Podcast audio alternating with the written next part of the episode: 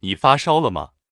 在十四亿世纪以前，我们就认定人体的常温是华氏九十八点六度，也就是摄氏三十七度。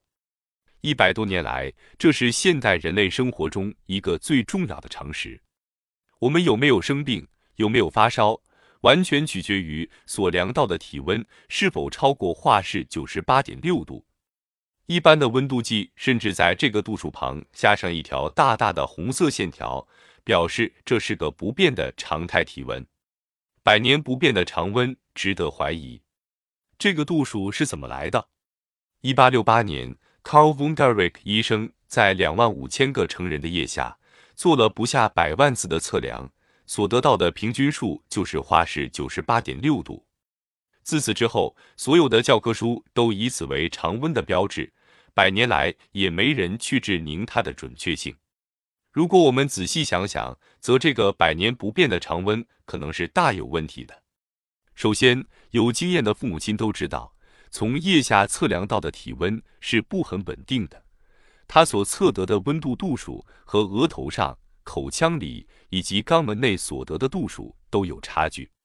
再者，温度计本身的设计也有问题。以往的温度计要离开人体，拿起来才看得见，但在阅读度数时，温度计远离人体又暴露在周遭的气流里，都会造成测量的不准确。另外，我们也都知道，不同年龄、不同的人都会有不同的常温，甚至同一个人在不同的时辰也会有冷暖不一的变化。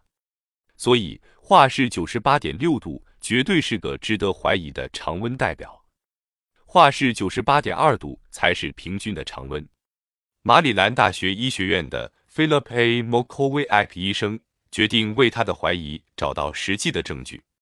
他找来了一百四十八名年龄在十八岁到四十岁之间的男女，以最新的电子温度显示器在他们的口腔内做线上 online 的即时量，每天测量四次，连续三天。结果是华氏九十八点二度。这才是平均的常温。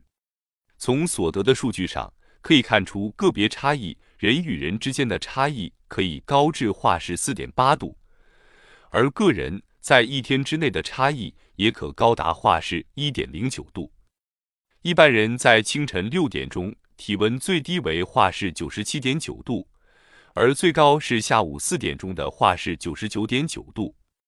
男女也有差别。平均女性比男性温暖了华氏零点三度。测量工具的进步使我们的观测更为准确，但最重要的是，科学的精神、百年的老观念都可以被推翻。那你还能相信真会有一成不变的一言堂吗？科学家是不信邪的。